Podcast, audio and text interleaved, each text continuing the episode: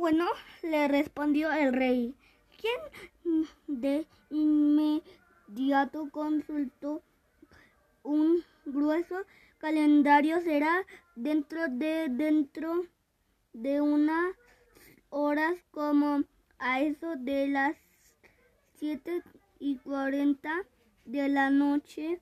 Entonces verá cómo se ve obedece.